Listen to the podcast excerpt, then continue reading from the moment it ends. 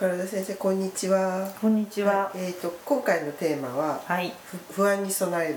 はい。はい。今日は2回目になりますけれども、はいえっ、と今回はお金の不安。はい。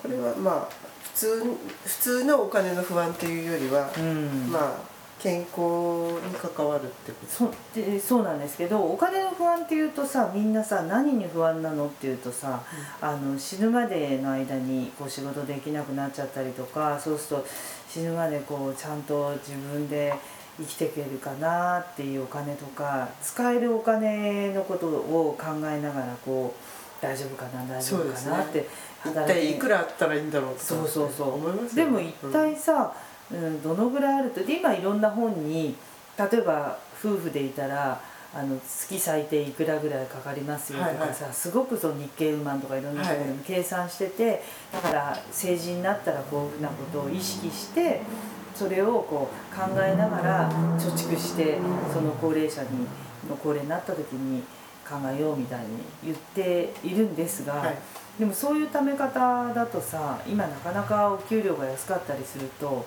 そんな風にまあちょっと貯めていけないなっていう。食べていけないですよね。いけないじゃない。うん特に若い世代の人たちはもうね子供育てるだけで精一杯だったりね。大変だったりするでしょ、そうそうそうさますます不安になっちゃうわけよ。そうですね。確だから中には開き直っちゃってる人がいて、そういう人はまあ健康的だと思うんだよね、あなんとかなるよみたいにそういうふうに。だから実際にそのうんなってもいないことをずっとねお金でもええ。本当全部なくなったらとかさ、ええ。そういうことがあの結果分かんないことにいつも不安で不安でって言ってったらもうなんか楽しみなくなっちゃうそうですよね。うん。変な必要もないのにストレス溜めま溜めちゃいますよねそういうことね。私の親友ってねすごく面白くて、はい。あなんかどうしようって困った時にタイミングで、はい。ちょうどそのあこのお金が入ってきたとかねしなんかこうタイミングで、うんうん。本当お金は回るって言ってる友達がいるんだけど、だからなんかその考えるってでもねやっぱり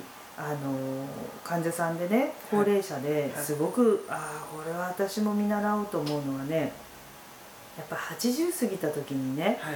自分の健康に対してえ自分で思った通り使えるお金はね貯めときたいって言ったえ人がいいんですよ。そ。れは大事ですね。大事でしょ、んだってもう健康でさ、あの診療室まで自分でねきちっとスーツを着てらっしゃって来るわけですよパリッとして80過ぎていてでその人が言ってました。80過ぎて例えばねもう僕息子にね、うん。相談してじゃあちょっと、うん、この入れ歯嫌でねちょっと一個作りたいけど少しお金を足しまえないとどうも健康保険範囲でできなくていいこういうのがあるよって言った時に、いやこのお金うん出せるかどうか息子に相談してみますよなんたらうちの息子目三角に用意してね もう怒り狂って結果は見えてますよって言った人がいるの、うん。それは何でかっていうとねやっぱりねごろ55とか60ぐらいの時にお友達が早くに入れ歯になってたんだって。はい。でその時僕はその、うん、歯医者さんで歯石を取るぐらいで入れ歯のお金払ってないでしょ、でも80になったら僕もやっぱ払うかもしれないと思うから、そこに備えて、うん。その健康に対して歯医者に行って使うお金がこんくらいあればどうなんだろうかっていう感じで貯めたんだ、偉いですね。うん、でもねだから友達が先に転んで何かこう不具合があって病気になったと。とそのその手術費用ってかかってるんだけど、うん。自分は健康だから病院で手術をしてないと、じゃあその友達はその時使ったわけだからそれを使ったつもりでどうなんだろうと思った時少し貯蓄しようって。だからすごいね視点がいいよね、そうですね。うん、ただ普通の人ってあの人病気ばっかりするし、私は健康でうん。だからどこでも遊びに行けて使っちゃうわけですよ、ああなるほど。好きなもの食べちゃってでその病気した友達は入院のお金払っていてうん。あんまり食べられないでうん。病院食なわけでしょ？でもその時にその人はそう考えないね。うん。同い年で同じように仲良かった友達がこういうのに入ってうん。僕は恵まれてるんだからもしその何年か後に同じ病院になった時に備えるぞってすごいですね。そういう発想ってね私ね患者さんでもねすごく少ない。うん大体ね80ぐらいになるとねもういつまで生きれるか分かんないしあと23年ぐらいでな末長くられないからね、うん。だから、うん、歯にお金かけたってしょうがないとかね、うん。うん。いろんな人もいるしあのなんか先行きつまらないから適当に信じたいみたいに言っちゃう人もいれば、うん。もうそれぞれなんだけどその人ね素晴らしいのはね今僕人生の中で一番楽しいですよっていう。の、いいですね。それは何でかっていうとその健康のためにうん。自分が使えるお金が貯金としてあるからっていう、うん。だから贅沢のためにとかさ、どっか旅行に行くためにとかさ、そういうことじゃない。自分がもし病気になったりとか、だけどそういう備えある人って病気にならないんだよね。そうですよね。安心してるから、安心してるから。うん。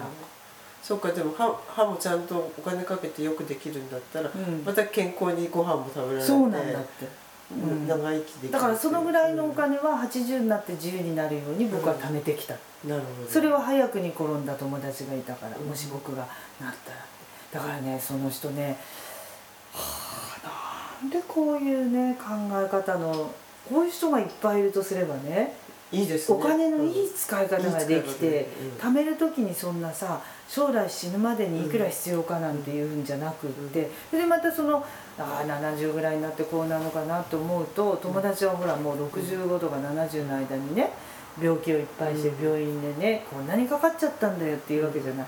そうするとあ僕はそのお金は1円も使わないでねあここ6年暮らせたって思うとさそうするとそのお金また使わないで繰り越しになるって。うん。それは健康貯金みたいなそうなんですよ。だから貯金を自分の健康のためにって思うとね素敵ですね。貯金しやすいんだって、うん。それがなんかね年取ってなくなっちゃったらば困っちゃうなっていう不安のために貯金してくると人生楽しくないんだ。なるほど。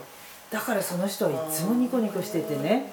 本当にね。えでもなんかほんのちょっと視点変えただけですそうなのよ。不安じゃなくなって、うん。健康で楽しくそうそうそうそう。だから貯金の仕方がさそういう、うん。いろんな本で何歳ぐらいになったら夫婦2人で生きてるためにはうんいくら必要だからっていう考え方の貯金じゃないわけよ。この人はもう健康を軸にうん。自分が将来こうなった時にどうするんだろうって友達が入院した時にいくらかかったっていう金額をこう別にちょっと置いといてっていう健康貯金をしたわけ。いいですね。でずーっと病気しないから健康貯金も結構溜まってますよって言ってた。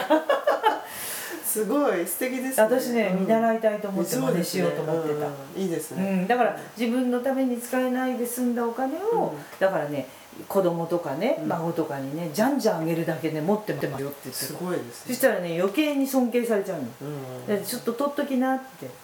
うん。かっこいいでしょで使わないで繰り越しするために日々健康にも気をつければいい。そうそうそう繰越金は自分が健康だから余計に溜まっちゃうんだ。なるほど、うん。